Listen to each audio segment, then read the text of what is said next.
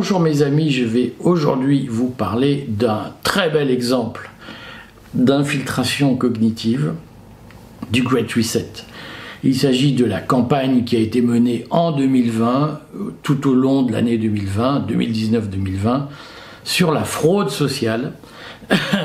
Donc cette campagne a été menée, vous vous en souvenez, au début du confinement, au début de l'affaire Covid, et elle débouche aujourd'hui sur des annonces du ministre des Comptes publics, Gabriel Attal, qui nous parle de deux choses. D'abord de recruter 240 inspecteurs URSAF de plus, j'en dirai quelques mots, mais surtout de fusionner la carte d'identité et la carte vitale et donc de créer ce fameux passeport numérique contenant les données euh, sociales, les données de santé dont euh, l'Union européenne rêvait et dont euh, Klaus Schwab en a été le prophète avec ses théories de, la, surveillance généralisée du contact tracing ou du contact tracking. Ah, et donc il a fallu trois ans de gestation pour arriver à euh, cette étape qui va être de dire on fusionne la carte d'identité et la carte vitale.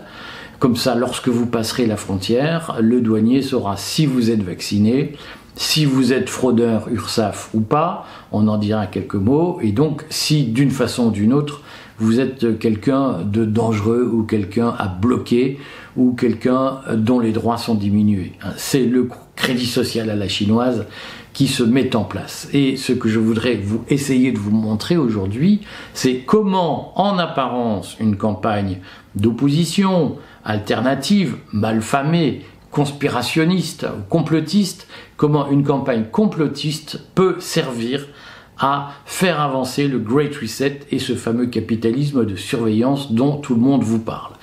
Alors, je vais essayer de résumer d'abord la chronologie des événements et ensuite je vais vous montrer, essayer en tout cas de vous montrer comment fonctionne l'infiltration cognitive. je finirai par une petite conclusion, s'il reste un peu de temps, pour dire comment on aurait dû faire pour régler ce problème de la fraude sociale. Je commence par le dire, bien entendu, la fraude sociale existe. Hein. Euh, et bien entendu qu'elle est un problème.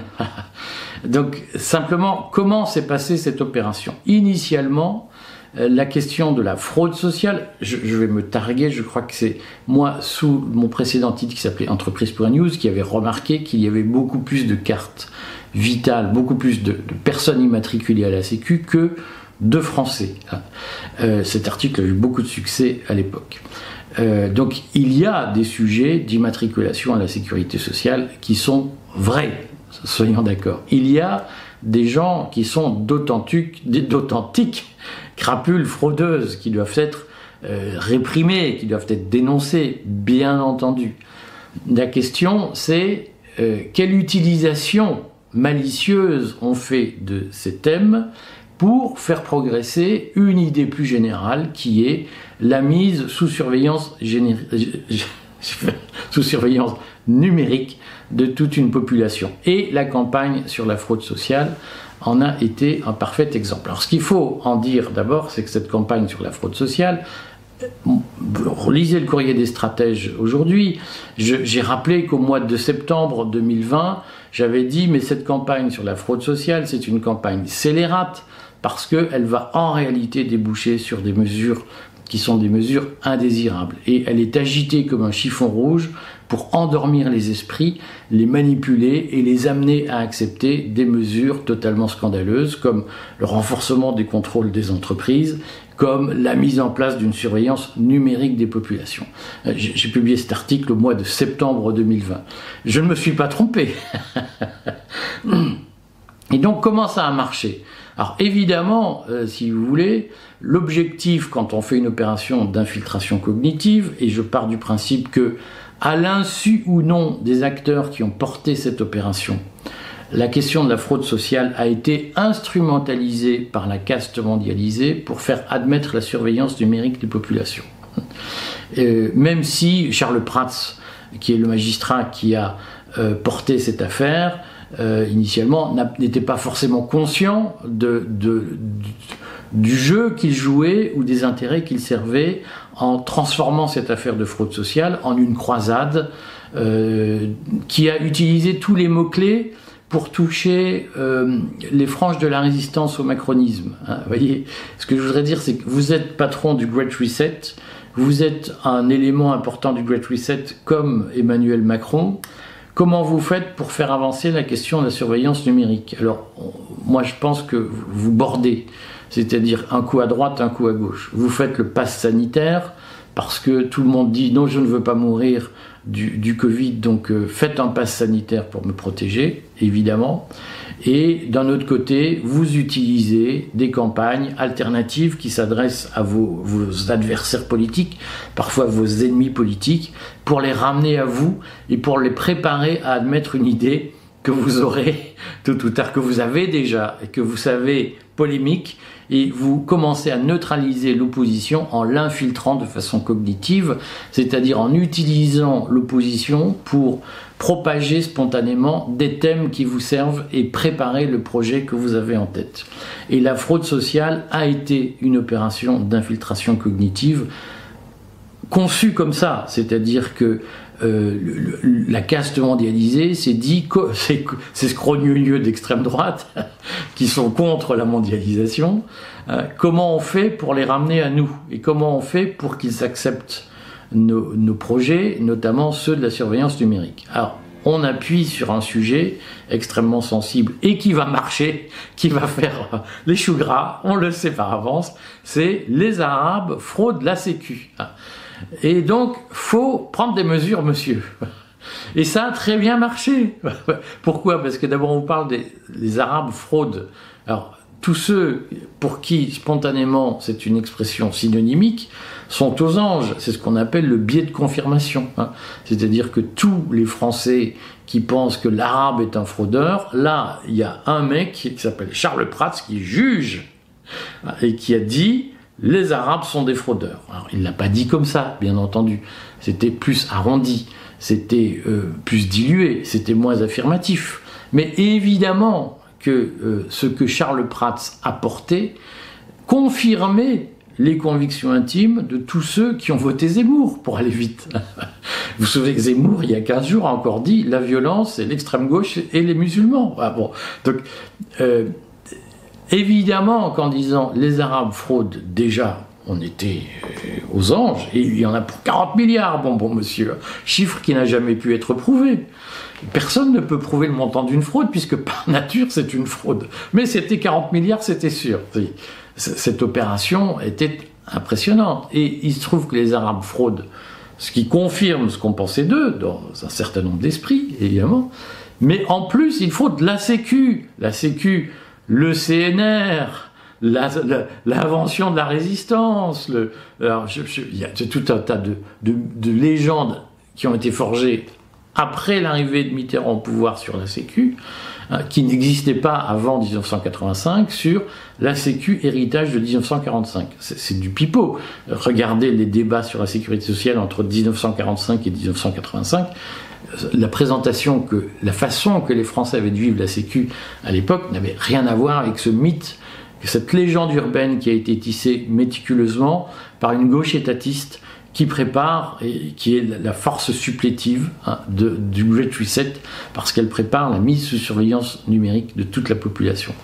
Et donc, si vous voulez, de façon assez intéressante, à l'époque, euh, en 2020, on lance le Covid, on lance le confinement, on prépare les esprits, c'est le chaos, c'est le choc, et on dit les Arabes fraudent la Sécu, ce grand héritage de 1945, ce qui fonde l'identité française contemporaine, le produit de la résistance. Alors évidemment, vous avez mis, vous avez aligné dans une seule phrase tous les mots-clés qui font euh, que, les gens se groutisent, s'hypnotisent immédiatement.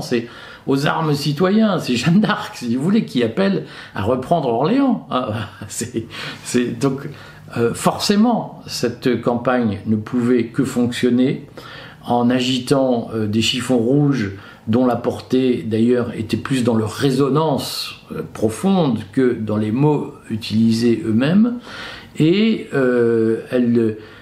cette campagne était d'autant plus efficace qu'elle a été boycottée par les médias officiels.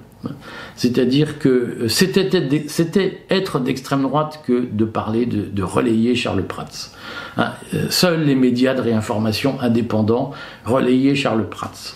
Ce qui était la meilleure médaille à donner de crédibilité dans certains milieux, dans les milieux antimacronistes de droite, on va dire ça comme ça, dans les milieux souverainistes de droite, on ne pouvait pas faire plus efficace que euh, pour, répandre cette conviction que la Sécu était en danger à cause des fraudeurs maghrébins, on ne pouvait pas faire plus efficace que euh, de, dire on n'a pas le droit de parler ça, c'est une théorie d'extrême droite. Et on ne pouvait pas faire plus efficace que euh, d'entamer un processus disciplinaire contre Charles Prats, parce que c'était donner des gages de crédibilité, de sincérité, de loyauté à cette théorie qui a été très largement reprise dans les milieux qui ensuite se sont opposés au pass sanitaire, hein, de fait. Et c'est la très grande force de l'infiltration cognitive, c'est euh, que les gens ont le sentiment d'agir euh, conformément au bien, au droit, d'agir spontanément, alors qu'ils sont pris dans une manipulation. Et que cette manipulation euh, elle, elle, sert essentiellement à justifier la mise en place d'un projet qui horrifie les gens. Mais tout à coup, ils en deviennent des acteurs volontaires et même pratiquement fanatiques en disant mais bien sûr qu'il faut multiplier les contrôles, mais bien sûr qu'il faut réprimer tous ces salauds et tous ces, gens qui font euh, vivre leur grand-mère 180 ans pour toucher la retraite au, fond, fond du bled. Bien entendu qu'il faut se battre contre. Alors, on fait quoi? Bah, on fusionne la carte d'identité et la carte vitale, c'est tellement plus simple. et hop, le tour est joué.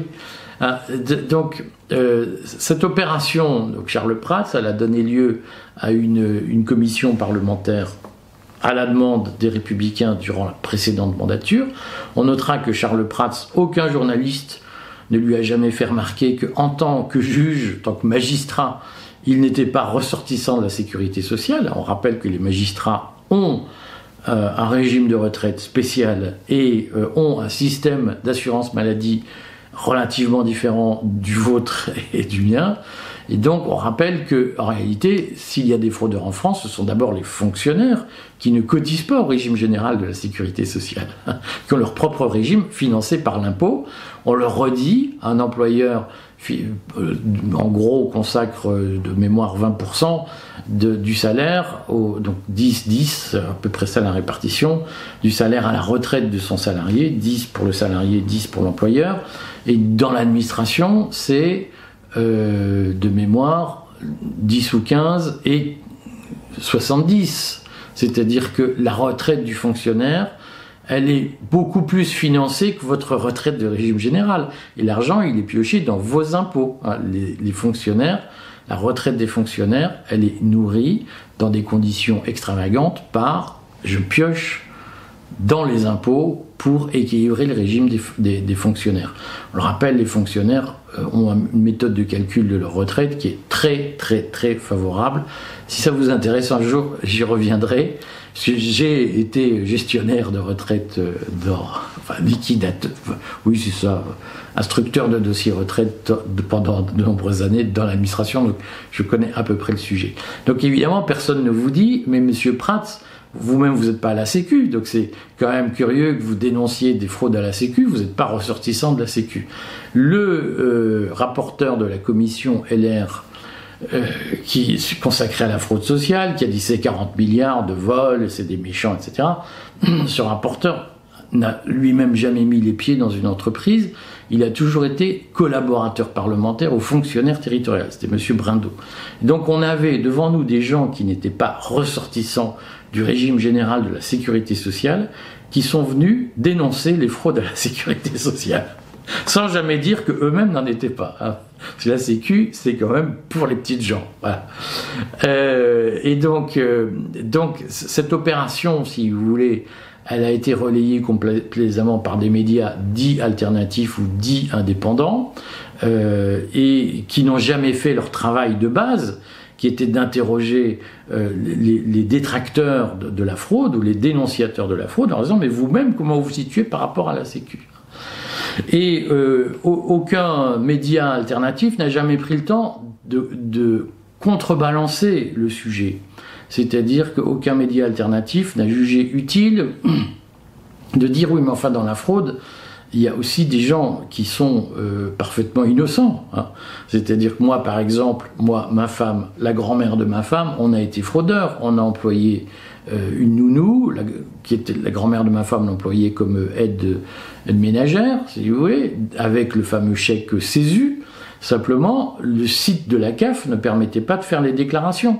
Donc les gens venaient travailler, sans être déclaré. Et on avait beau aller tous les jours sur le site. Alors la, grand-mère de ma femme, ça la mettait dans un état d'angoisse absolue Mais je ne veux pas être fraudeuse. Et si vous voulez, vous, avez aujourd'hui des dysfonctionnements administratifs qui font que vous êtes fraudeur à votre, euh, euh, euh, contre votre volonté. Parfois, vous l'êtes à votre insu, parce que les règles sont tellement compliquées. Je pense à tous ceux qui ont pendant des années, moi, quand j'ai commencé euh, comme patron, j'avais dit à Noël, on va faire, je fais des chèques cadeaux de 250 euros à tous mes salariés. L'année suivante, je me suis rendu compte que, que les gens qui faisaient ça se faisaient redresser parce que c'était de la fraude sociale. Parce que les cadeaux aux salariés sont plafonnés à 172 euros en fin d'année. Ben, j'étais fraudeur je ne le savais pas, j'étais fraudeur. Euh, j'essaye, je, l'ai raconté dans une vidéo, j'essaye de faire un accord d'intéressement et de participation. C'est tellement compliqué que moi je fais comme je peux, mais qui peut me dire que je ne suis pas fraudeur? Ah, Qui peut me dire que lorsque l'URSSAF va venir contrôler l'accord que, j'ai signé, je crois d'ailleurs que j'ai fait une déclaration unilatérale tellement c'est compliqué, qui peut me dire, qui peut me jurer que l'URSSAF va pas me dire vous, vous, vous êtes un fraudeur vous n'avez pas respecté telle et telle règle. Alors je vais vous dire, j'ai pris des conseils pour faire cet accord. C'est tellement compliqué que finalement j'ai pris l'accord type sur le site des URSAF. Mais même là, je ne suis pas convaincu d'avoir respecté les règles. Enfin, j'en sais rien. C'est tellement compliqué. Et peut-être qu'un inspecteur URSAF va venir me dire, vous êtes un fraudeur. Et donc, le problème de la fraude, c'est évidemment, il y a des gens malveillants. Évidemment, il y a des gens qui trichent. Évidemment, c'est scandaleux. Hein. Euh, évidemment qu'il y a des employeurs qui font du travail au black. Simplement, quand je lis les propos euh, ahurissants de Gabriel Attal, on s'aperçoit que l'opération qui a une, une fenêtre d'Overton, comme on dit, c'est-à-dire qui a installé dans l'opinion le fait que la fraude sociale doit être combattue, cette fenêtre de Verton, elle sert à dire des conneries. C'est-à-dire que Gabriel Attal, il explique que ceux qui font des tubes transnationales sont des fraudeurs, ce qui est faux. Euh, Gabriel Attal nous explique que euh, le, problème aujourd'hui, c'est euh, qu'il y a plein de médecins qui fraudent en déclarant des soins qui n'ont pas eu lieu. Gabriel Attal nous explique qu'il y a plein de patrons qui fraudent en employant des gens en noir, ce qui est probablement vrai.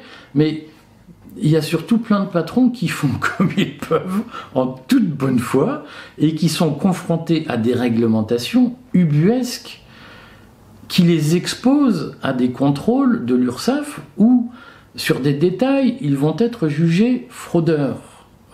Et je peux vous le dire parce que j'ai été administrateur de l'ACOS, de l'Agence centrale des organismes de sécurité sociale, hein, euh, qui est la, maison mère des URSSAF.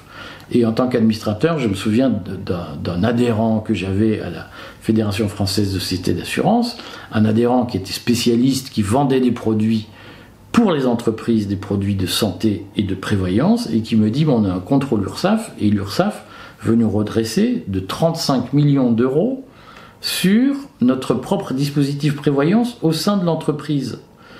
Et là, vous vous apercevez qu'il y a des boîtes dont le métier est de faire des accords prévoyance, des accords santé dans les entreprises, et qui sont tellement paumés par la réglementation qu'il y a des inspecteurs URSAF qui disent Mais vous fraudez! C'est ahurissant.